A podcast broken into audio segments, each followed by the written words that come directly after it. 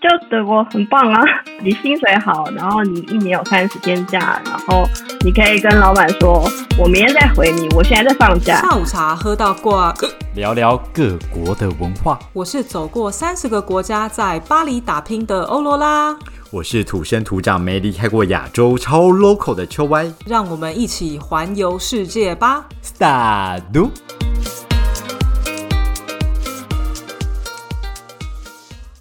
沙律，大家好。哎，你知道最近俄罗斯是各个国家都跟他们断绝一些关系吗？就是商业上的往来吗？对啊，对啊，麦当劳不都要出售了？对，然后我真的觉得现在俄罗斯人呐，就住在国外的俄罗斯人，要做俄罗斯人的生意真的很难呢。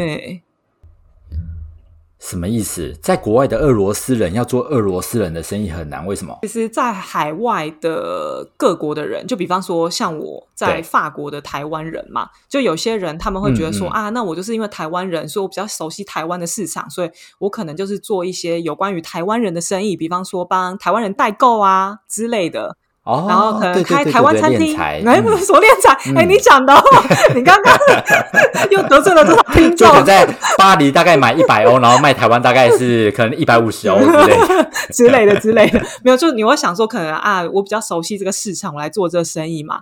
然后因为我有朋友，就是俄罗斯朋友，然后他也住在巴黎，这样。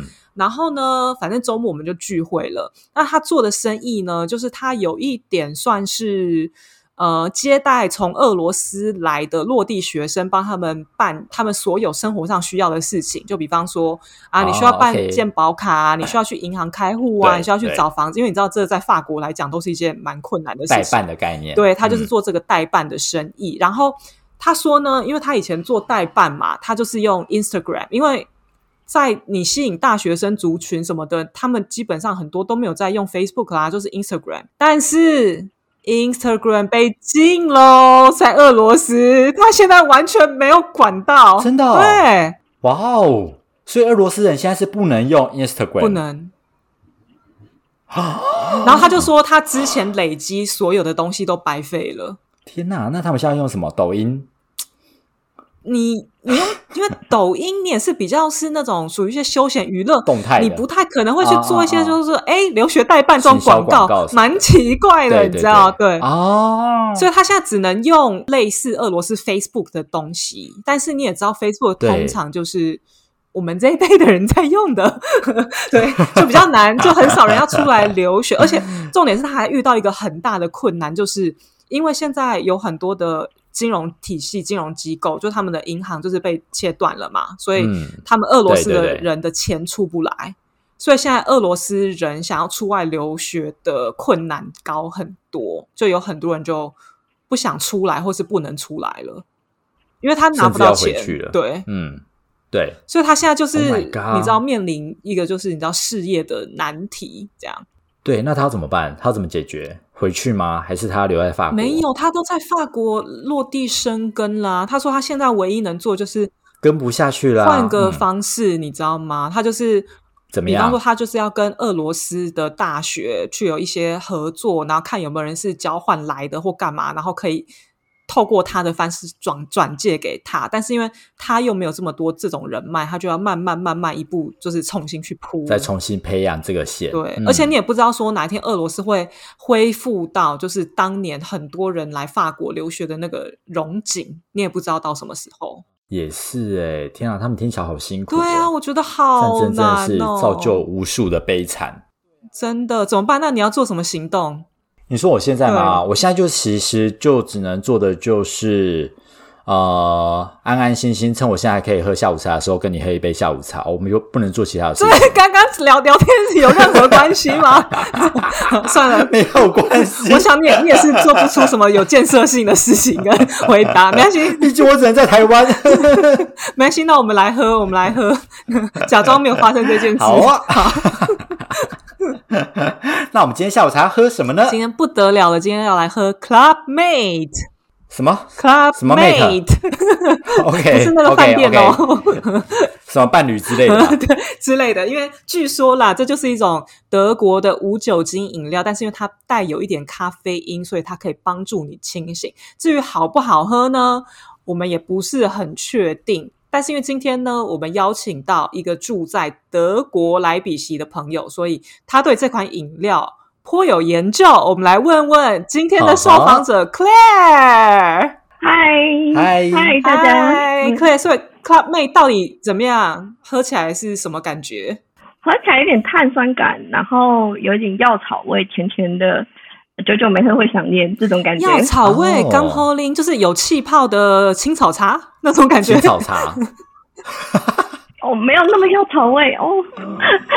嗯。稀释过的，稀释过的，所以是哦，稀释过的淡淡的清香，嗯，对对对对，我觉得很棒。所以这这款饮料是要配冰块，或是配其他喝吗？还是就是直接吼搭啦？它一次就卖你六百毫升，你有点难 一次吼搭，可是喝起来就是就是，我觉得很很顺。有时候我想，好，没关系，冲完我们去德国买一瓶就知道好不好喝。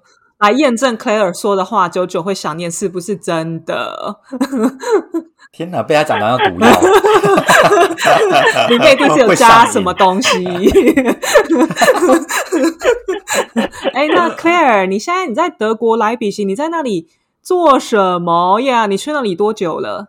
我在莱比锡住三年半，快四年了。呃，我住在这边，然后我在一个南部的城市叫做耶拿，然后在这边城市做博士班，念书、工作、赚钱。过生活哇，念博班哎，我想问一个问题，莱比锡是不是大学城啊？就是有很多的学校，好学校在这边。对对对对。秋歪，你看，你记不记得之前我们请到一个异国恋达人，他说他之前那个商学院很有钱的那些艳遇，那些有钱学校就在莱比锡。莱比锡，所以莱比锡是一个你要遇到富家子弟的好地方吗？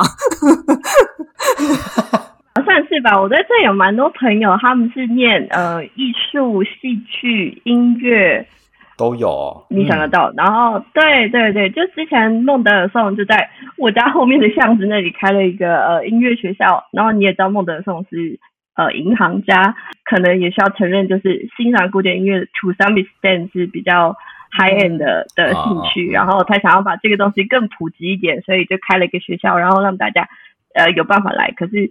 呃，目前来的大家都蛮享受生活的，我觉得。啊，OK，听起来好棒。然后确实也有一些商学院的小朋友会出现。然后我们上一半还做一些 cheese tasting、wine tasting 的一些活动。然后怎么样？好玩吗？所以有看出就是富家子弟有什么不同吗？富家子弟，你也是富家子弟啊？你觉得成为女权的欧罗拉有什么不同？哦，他真的很不一样哦，我跟你讲。真的吓死我！他连七碗豆花都可以花两百块台币。你给我闭嘴！好，我们忘记这件事情，没有富家子弟的存在，好吗？那所以你是念商学院或者音乐这一些的吗？还是不是？没有，没有，没有。我念我念医学物理，医学物理就是就是呃，就就是嗯，同时念医学，同时念一些物理。对，然后我原本大学念的是。呃，生物，然后后来就是做了一些跟磁共振相关的研究，然后后来觉得哦蛮有意思的，那我现在就是走物理试试看。哎，什么意思啊？为什么可以这样转来转去？这是不是只有头脑很好的人才可以这样做？他们就换一个专业，就是感觉 感觉跟喝水一样。想象他刚刚说的是什么？太复杂。我觉得，我觉得是一个呃，就是容易一时脑热的人，然后就觉得哦，这真的很好玩，我必须要做这个，我想要做这个，然后我就试试看。因为我我中间也换过几次不同的领域，就是我我以前想说呃呃，我很喜欢就是。呃，教书我喜欢帮助人，我喜欢演讲，那不然我去当老师好了。所以，所以我就念了一个跟大学大呃大学跟教育相关的大学。然后后来我就觉得说，嗯，我好像不喜欢管小朋友，只叫他们就是管好手帕卫生纸。那不然我来试试看 neuroscience 好了。然后走了工程，后来也走了物理。类似这样的，然后就是一个不太服输，然后一时脑热，就是就是头都洗也不行，必须要接着做下去的。没有，我们就是头洗了，洗一半就算了啊，就是 放弃。真的就想说赶快把它洗完，不要冲水了。对，就算了，有有一些泡就算了，也不会死。哎，那 Claire，你之前就是你有在台湾念过博士吗？就是你为什么选择要去德国念博士啊？是有比较好吗？主要薪水好很多，薪水这个原因。博士有薪水？因为为什么？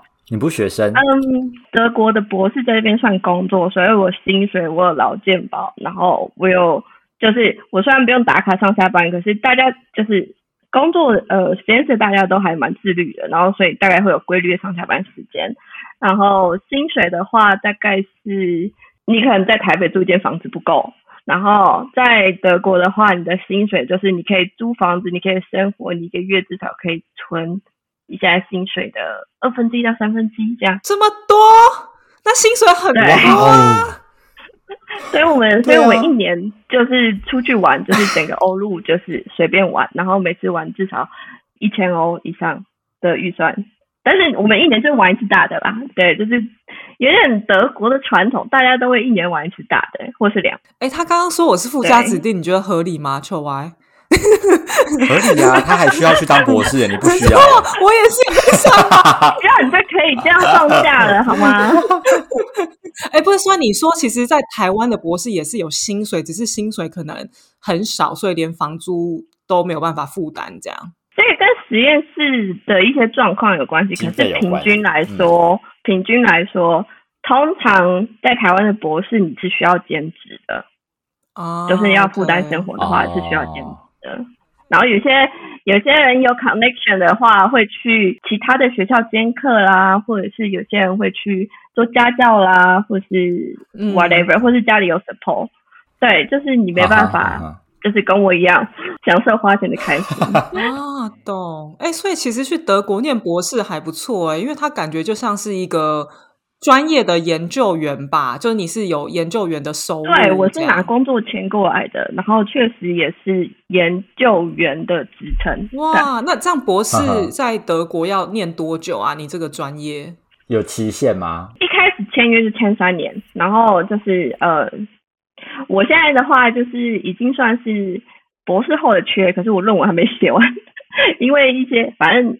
一些特别操作，叭叭叭叭，反正我现在已经就是在结束阶段，对。然后一般博士三到四年，大概这种年限。然后台湾的话，就是你们都知道，大概七到十年嘛。对啊，我就想说，对对，七到十年，又没钱又要念的久。应该系统不一样，因为就是台湾很多学美国系统，所以像美国也是五到七年这样子。而且就是美在美国生活的博班，我其实都都觉得这要对这些家伙非常 respect，因为他们非常非常非常辛苦。就是在美国的博班需要呃休课，我不用休课，然后他有可能需要当 PA，有可能需要帮老师教书，有可能不要老师出去偷，不要帮他们准备投影片。我不知道，因为每每个实验室不一样，很像台湾的方式啊，努力。比较多元呐，比较多元。我哎嗯，因为就是美国是一个超级竞争的一个社会，所以在那个情况底下，就是如果你就不够认真工作的话，你的老板就是我听说过很糟的情况是，老板会勒索你说，哦，我这样接下来可能下来你没办法再跟你续约了，因为我觉得你你你没有能力去达成我想要的需求啊，那种时候你就哦。因为我们这样一路念上来，通常对自己能力都有一定的坚持或者一定的肯定，但是突然因为肯定老板比你厉害一些，就是或者是厉害很多很多。但是如果你被你老板这样说，然后你就会觉得说，哦，我现在是要遣返的嘛，我我怎么办？就是类似，然后就是，所以我觉得他们的 mental stress 非常非常重，就是跟我们在这边不用授课的相比。当然也不是说我们这边轻松，就是我我也时常就是半夜呃在实验室待到半夜或干嘛的，只是就是我呃不用休课，然后我可以就是我我老板如果嗯下班时间联系我的话，我可以有底气跟他说，我明天再回复。OK，了解。对对，因为这边比较重视劳工权益，嗯然后我也是劳工。今天这件事情，如果说没有那么急的话，即使他火急火燎来跟你说，哦，哎，那个谁谁谁，Clay，我需要这个这个这个的，然后就说，哦，好，知道了，明天传给你，然后结束对话。然后理论上，他法律也就是规定说，你没办法就是在下班时间再联系你的员工。我还蛮喜欢一句话，就是呃，如果说就是你对别人的态度是你在教育别人，所以一开始我的因为我老板是一个超级工作狂，他自己可能一天睡不到五个小时，然后但是还是可以 full time 工作，然后很开心。但是在这里，即使他自己那么享受，他还是要 respect 他的工他的员工，或是嗯，或者是呃，他们会。嗯，他们有他们自己的生活，然后你必须要尊重他的私人空间。听起来是一个很不错的博士生活。对啊，对对，然后你又可以在欧陆，就是爱玩什么玩什么。对啊，对啊，对。虽然现在 Corona 可能没办法玩什么，可是。我觉得还是蛮好的。嗯，以上啊，这边帮大家总结一下。如果你今天呢真的有心想要念博士，然后又想要快快毕业，就不需要像台湾拖到七到十年，真的德国可以考虑一下。而且德国又是那种你念博士，其实它就是一个工作的概念，所以你还可以养活自己，甚至存钱。所以德国是一个。不错的选择耶！而且另外，如果你想要认识富家子弟，也可以选择莱比锡这个地方，对，专门去把那边的 呃大学都看一圈哈。好，这以上是一石三鸟，对，没错，这是关于这种博士的一个小小的结论。但接下来呢，因为 Claire 他在德国已经住了差不多四年左右的时间嘛，对不对？那我们一定要来破除一下德国的都市传说，因为我相信车湾你一定听到不少吧，就很多对德国人的 cliche，对不对？来，我们来今天对啊对啊，像那个克尔证明一下，一题一题来大解密，来，start，好，第一题，就你知道，我们应该一般的刻板印象中，大家都觉得德国人就是一板一眼，没错。然后可能就是非常的守时，不可以迟到，没错，也不能插队，这种事情发生，对，这种东西是真的落实在你的生活周遭吗？感觉好日本哦，天哪，嗯，真的，德国人守规矩，我不会说一板一眼，但是他们有一定程度的守规矩，然后那个规矩是不太有办法被破除的，这种感觉。你说的规矩是指，比方说老师跟学生说你守的规矩跟法律上规定的这些事情吗？我觉得蛮神奇的。比如说，就是我有一个文化冲击，是说，呃，就是 Corona 刚开始的时候，我身边所有的德国同事或者是朋友，他们全部会 check，就是政府官方给你什么讯息，然后说法律说我们现在不用怎样怎样，法律说我们现在就是人跟人之间。呃，需要一点五公尺，然后座位跟座位之间两公尺。你知道我看到什么？我看到就是呃，餐厅的员工在两，因为大家嗯，外面都喜欢在外面吃饭，就是就是餐厅会把椅子摆出来，然后我就看到德国员工就是拿着那个量尺，每一个这边量，然后画好线，每一个都画好线，每一个都画清楚，然后我就觉得。Amazing，太扯了吧！可是这是非常有必要的，在他们的系统里面，这是非常有必要的。我们在隔壁国为什么差这么多？因为那个时候也是 COVID 啊。然后我记得好像政府好像就说什么，你要一个桌子，然后中间要隔什么一张还两张桌子才能再摆下一张。然后反正政府一宣布完，我就去餐厅看，嗯，啊，不都跟以前差不多？谁在那边量？而且，哎，你这样说，德国人非常守法、守规矩，那他们是不是也不会上街抗议？就是像法国人，没有，他们很爱抗议啊，他们各种抗议，很爱抗议。但是，莱比锡有一个呃特别的点，是因为之前就是东德的人，因为莱比锡算是东德，然后东德跟东西德就是柏林围墙倒塌之前分开，然后呃东德。那边的人那时候就非常非常想要呃出去旅游，因为在共产的统治之下，他没办法出去旅游。然后他们他们只是单纯很想出去旅游，然后然后所以他们就开始了一个叫类似天鹅绒革命的东西，就是每个礼拜一他们就有一群人就是定期的到就一个教堂去呃就站在那里很安静的在那里表达他们的诉求。第一个礼拜可能有两万人，第二个礼拜。十万人，然后一路一路上去，一路上去，就是很冷静的呈现他们的需求。我们需要出去，我们需要可以旅行。就是莱比锡有一个传统，就是说，如果你的人民有诉求，我们不会拒绝你这个诉求，然后但是你需要合法。依法申请规定，你要抗议，然后那就是警察他们会 organize 好，就是帮你开路，whatever，你可以执行你的诉求，没有问题。但是你需要合法。你知道德国这个是不戴口罩的人，对，所以呃，就是有一个东西叫做 parallel thinking 的一个 group，就是一些就是极端主义的人。他们就会包游览车，然后从那个西德坐游览车，一一群人浩浩荡荡往莱比锡，因为莱比锡唯一可以做 demonstration 的地方。真的假的？所以莱比锡是唯一一个可以抗议的地方。对，那个 moment 他没有申请到，因为我们周末常常会体验就是各种。抗议，所以 也有一点习以为常。然后又有一次，就是就是呃，就是时不时你会看到有剧嘛什么哦，这礼拜又有就是抗议，没有问题。OK，所以德国人就是有秩序的抗议，但是他们的抗议就是不会像法国一样，就比方说什么砸店啊、烧车啊这种，这么严重？这这这有。假链烧车放火，放火在那个推车里面有，可是非常非常少。大部分大家还是会大声说他们的诉求或是干嘛的。因为如果你不够冷静的话，没办法把你自己讲清楚，不是吗？就是如果你很慌张，或者是你很有很强烈的诉求，然后你情绪很多，那你其实没办法把你自己讲清楚。但是如果你的目的是让呃，比如说呃，政客知道你的诉求的话，那你是不要的。I don't know, I just adapt this。我觉得他们是这样的。德国人太冷静了。德国人听起来是一个非常理性的，对对对对，比如说德国总理 Short，他政治上的绰号就是一个机器人，就是机器人，机器人是一个 呃是一个 compliment，称赞是一个称赞，对，机器人是一个称赞，是因为他讨论事情事情的事情，fact is fact，然后哦，然后我还有另外一个文化冲击是，呃，我在跟德国人。吃饭的时候，就是我们中午会一起去，呃，因为我们在学校嘛，所以中午一起去学餐吃饭。嗯嗯。讨论事情的时候，因为呃，对国很喜欢谈政治，为什么呢？因为天气大家已经谈腻了，而且大家都在同一个地方讲天气，没什么了不起的。对。然后，但是大家又不太谈，就是各自的生活，因为那是他的私领域。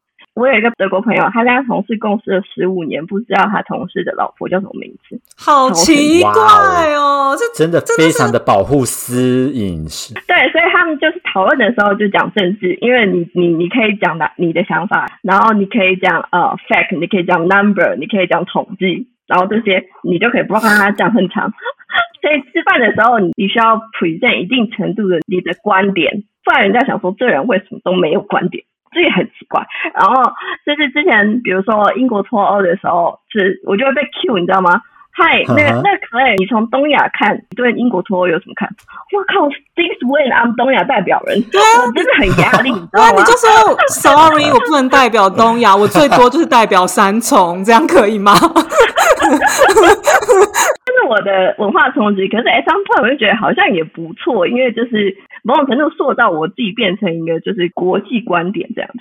但是对，反正中午吃饭的时候是一个社交压力，但我不知道，比如说欧啦，我曾经听说过，呃，法国人他们会有就是读多少书的社交压力。哎，说你记得大家很容易聊天的时候就会说到，呃呃，哎，我最近读一本书，你读了吗？然后你这时候就说我没读，怎么办？哦，真的会会这样，会这样聊得很深呢，会这样，真的假的？对，因为法国也会是不是？因为我男人最喜欢跟别人聊的就是他最近看什么书。对，然后我就觉得说，哦，我我不能没读书是吗？对，然后有其实有的时候你就会看到有一些人有尴尬，因为不是所有人平常都会看书，都会读书。对，然后所以有一些人，但是因为我知道他的朋友之间都都是喜欢读书的人，所以他们都可以聊得很起劲，或是这个书就当成是一个引子，然后就开启了其他的话题，然后或者是我男人他最喜欢做的事情就是去人家家，然后看人家的书柜，看他。平常喜欢看什么书？然后他最喜欢问人家的 问题就是：如果有一本书你想要推荐给我，或是一本你最喜欢的书，你会推荐哪一本？会推荐什么？他为什么？因为他真的会听了那个推荐，然后而去买那本书，或是借那本书。Oh my god！你们好有生活情趣哦！天哪！没有他讲书的时候，我都放空啊。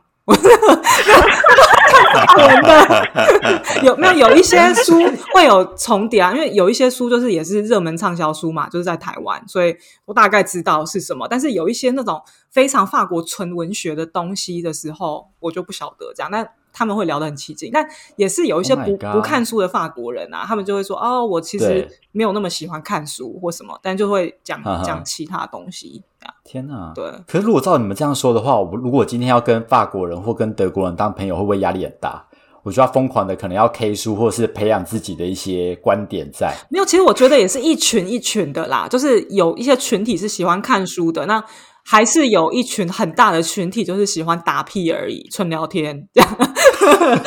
但是，但是纯聊天他们会牵扯到政治这样。哎，那他们现在聊政治没关系，因为他硬要跟你聊什么德国政治、法国政治。你刚才讲台湾政治，让他佩服，他听不懂也可以，是不是？哦，所以还是可以聊就对了。我还是可以跟德国朋友聊蔡英文呐。然后，所以你也交不到朋友，这样，然后听不懂。压力好大，哎，不是，可是克莱尔，我觉得这样很奇怪，因为你说他们只聊政治，然后甚至认识十五年都不知道对方老婆叫什么名字，那这样的人就是永远只能当同事，没有办法当朋友啊！你怎么走入德国人的心里？对啊，有朋友吗？同事就同事啊，朋友就朋友啊。哦哦。我有一个另外一个在科隆念书的朋友，然后他他跟他一个德国朋友聊天，然后说就是 I want to be your friend，然后他就说我们认识都不到十年，你凭什么要当我朋友？然后他就我十年不会这样子，太严格了会不会？十年才是朋友。但我觉得这其实很个 from person to person，就是我觉得德国也是蛮神奇的地方，就是 free country，所以就美国人都喜欢说 this is free country，you can do whatever you want。然后呃那个德国也是，所以你每个人选择他们各自的生活形态非常非常不一样。那个十年是一个例子，然后我拿这个例子去问我德国朋友，他就说没有啊，哪有？就每个人不一样吧，有点难说。就是你真的有办法，就是用一。呃，一句话，然后直接就说，哦，这就是德国人，没错。呃，不过如果你说爱喝啤酒，确实啊，爱喝啤酒，对，这是德国人。哎，那那是不是普遍的德国人，他们的 close friend 都很少，就是固定那几个，也不太会再增加这样？这样也太难了吧？如果你从小不在德国生活，要怎么交朋友啊？我觉得全世界留学生都一样吧。你可能会有，比如说运动性社团。然后德国这边就是户外的还蛮多的，就比如说你可能要呃去航海啊，然后去钓鱼啊，或者是去卡亚踢足球，同样的兴趣，然后呃足球的，然后所以就是聊也聊比较起来，然后因为你们不是办公室的朋友，所以你们不会不会有太多的政治角力 whatever，所以你就可以很自然的跟他们聊天。交朋友这样子，对。对对对对，说不定交另外一半比交朋友容易。真的，我觉得是的，有可能，我觉得有可能。真的，所以拜托大家去德国前就是保持单身。这边有很流行那个语言交换啊，就比如说呃，我教你中文，你教我德文这样。然后我就是我有德国朋友，他的语言交换是一个日本人，后来他们俩就结婚了，这样。哦，对。很多种对，就是就是透过语言交换做这种，而且很酷啊！就是他们中间肯定有一些文化差异嘛。然后他就说：“嗯嗯，我要回日本，你要不要跟我父母顺便喝个咖啡聊聊天呢？”他就说好。然后呃，德国人说好。然后他他女朋友就说：“Make sure bring your suit，请你穿西装去。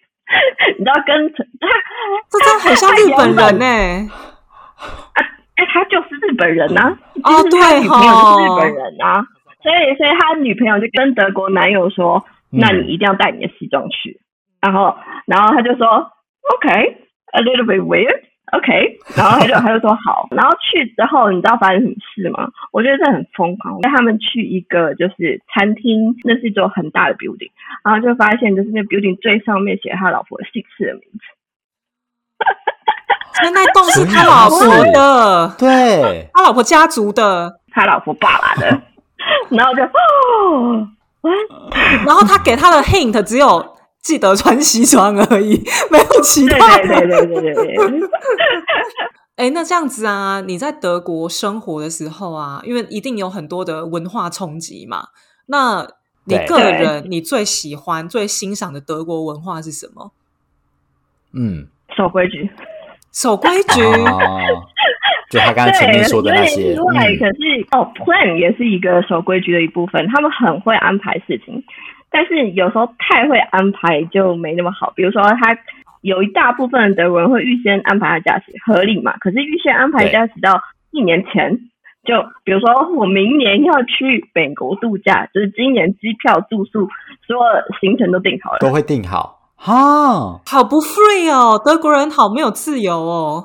对呀，这个会不会生活没什么激情？你你把你自己时间安排好，那你才有。就比如说我这一段时间的空白已经 block 住了，那你剩下你才有办法去灵活调控你剩下时间，不是吗？就是他他们会预先安排好，如果我这件事情是必须要做的话，那我就去弄。然后所以就比如说你看德国人约，比如说就比如说 I'll see you someday later，或者 I'll see you around when，他就会可以跟你跟你约时间 几点什么时候，然后。拿拿出他的日历在你面前看，说什么时候他可以。所以你你不能忽悠他，就对，你不能说就是哦，我只是就我们改天见，他就一一定要问你是哪一天这样。对他非常认真，拿出他的行事历来说哪一天呢？好 逼人哦！天哪，这台湾人真的要注意耶！台湾人就喜欢说，哎，我们下次约，下次约，然后就不约了。对，就是这样。但是我觉得台湾人的特征就是很自由，然后有时候就是来这里就会有时候不小心吃闷亏。就是比如说你去公部门，你可能觉得说哦，我再带一点，就是哦，我假设我觉得可能带这些东西就好了。然后去了，人家发现你东西没齐，然后就说那你下次再来，或者再补件。然后但是你要约时间，然后说为什么我不能就是怎样怎样怎样怎样怎样？It doesn't work this way。就是你必须要自己的心态调整一下。我有一个意大利朋友，然后他去办行政事事务，然后你要弄一个什么居留卡跟他的护照，因为他他是欧盟人，可是他不是德国人，然后还他要换他的护照，顺便跟他居留一起换。然后他约了使馆，然后就发现，因为办他居留跟办他护照的是就是两个不同的 entry。然后他就发现，然后他的他的护照选好了，所以他去拿了护照。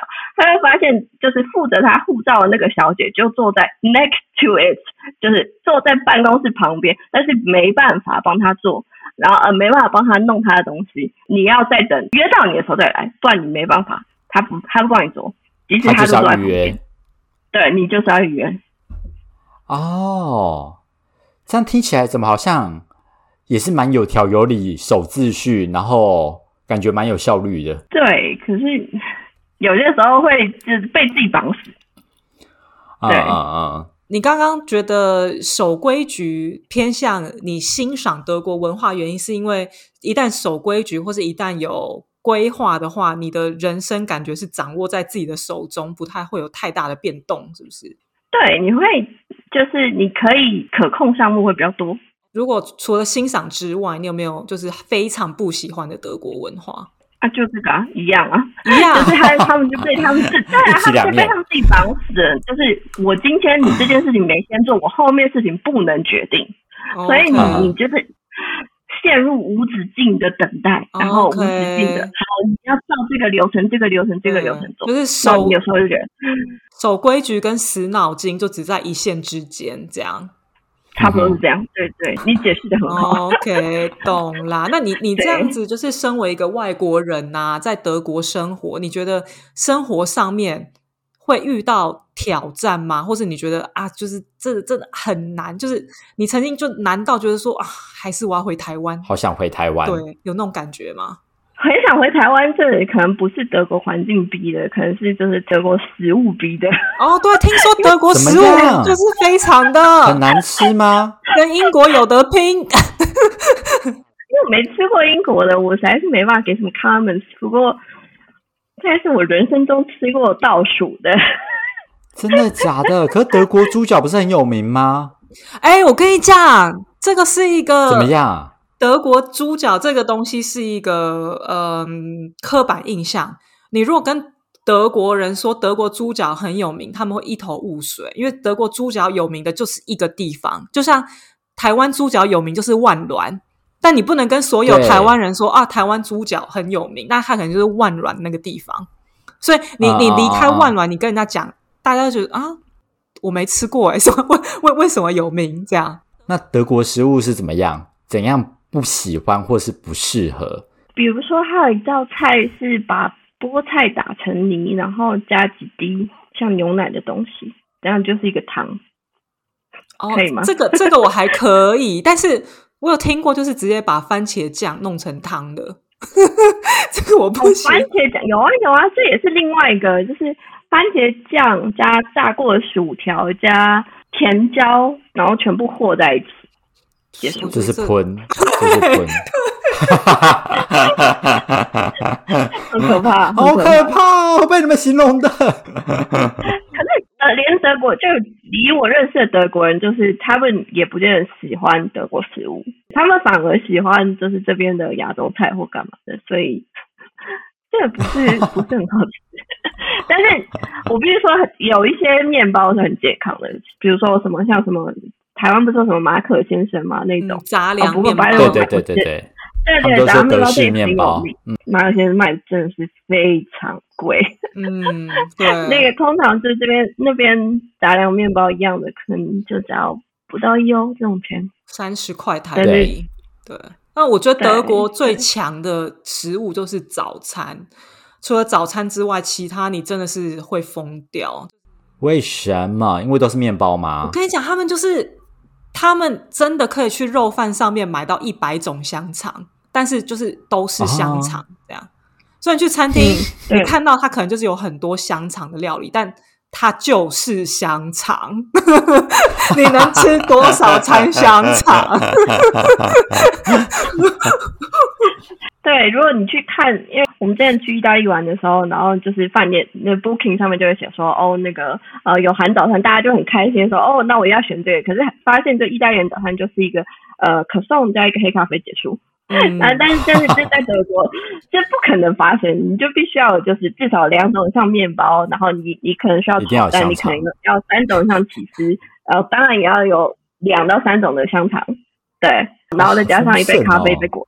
所以是不是？哎，如果你去德国玩的话，你是不是就是 Airbnb 可以住在德国？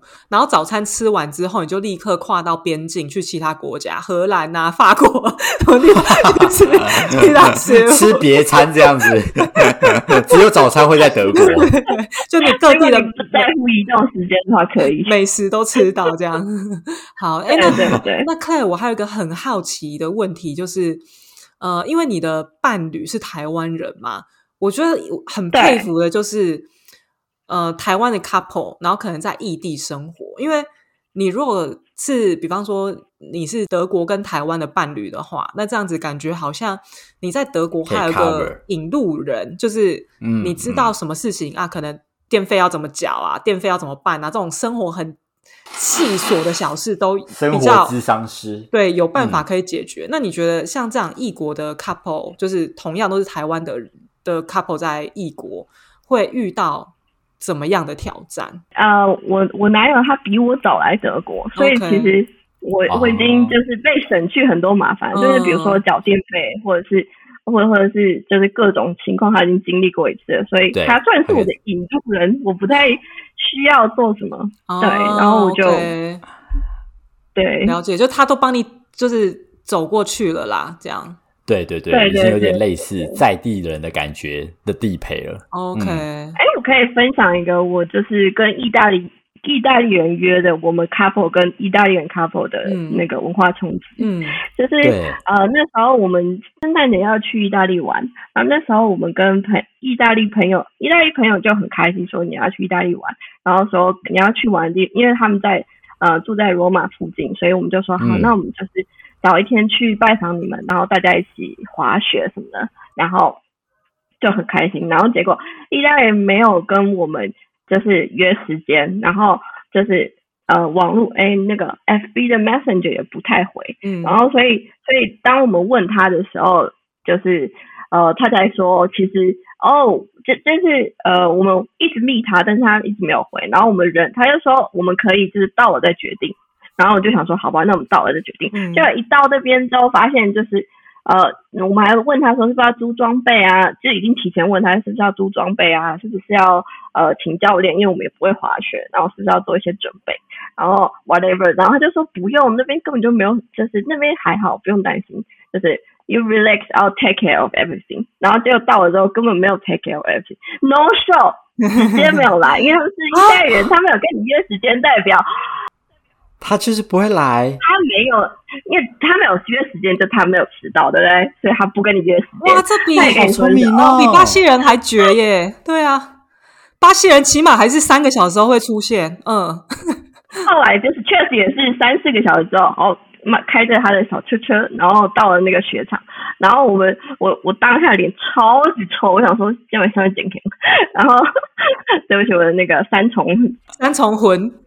对，我就就脸超级臭了，然后就是他们来了，还就是很开心，嗨，然后就看到我脸超臭，然后就看我脸很臭，然后想说，就是因为我们一开始就是说要一一起滑雪的，现在学长跟我们说，哦，现在没有装备租你们，你们没有就是自己的任何装备，然后教练也没有，全部都被住完了，那我们干嘛？我们就是千辛万苦，然后在雪场等了四小时之后，然后发现就只能堆雪人。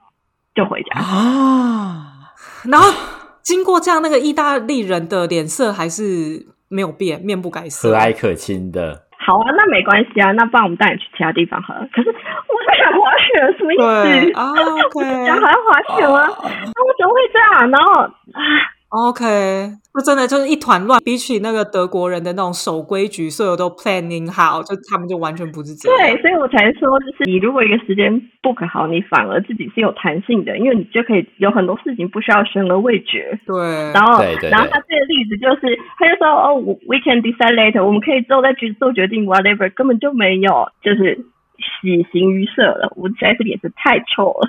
然后我觉得我就是，这只是浪费我的时间。然后后来他们就是有很真挚的道歉，然后就这这件事就过了。可是就是就是 lesson learn 就是。哦，你真的要跟意大利人约时间，是时间的时间。所以其实现在，因为你也住在德国一段时间了，所以你也会觉得很习惯德国人他们的做事方式，就是守规矩等等的。所以你可能面对其他的文化的时候，你也会先套用，就是哎，可能应该就是像德国这样子。结果没想到就是其他的。可我我不知道这是不是。Always this case，但是但是我确实有经历这样的文化冲击，嗯，这真会吓到哎，嗯，对，懂。然后因为就是那时候还在就电话也没通，然后哦一开始好像还没有交换电话，之后 Messenger，然后 Messenger 就是打 Messenger 啊或者是 Text 啊都没有回，他说哦我没看到，然后你就觉得说，唉，现在是要干嘛？哎，我觉得德国住久了就是这么的守规矩，好像你接下来剩下能住的地方就剩台湾跟日本。对，所以我很好奇，你之后你会想要继续待在德国工作跟生活吗？还是你会想要啊博士念完，我还是回台湾？我会想要继续待在德国工作，然后就德国很棒啊。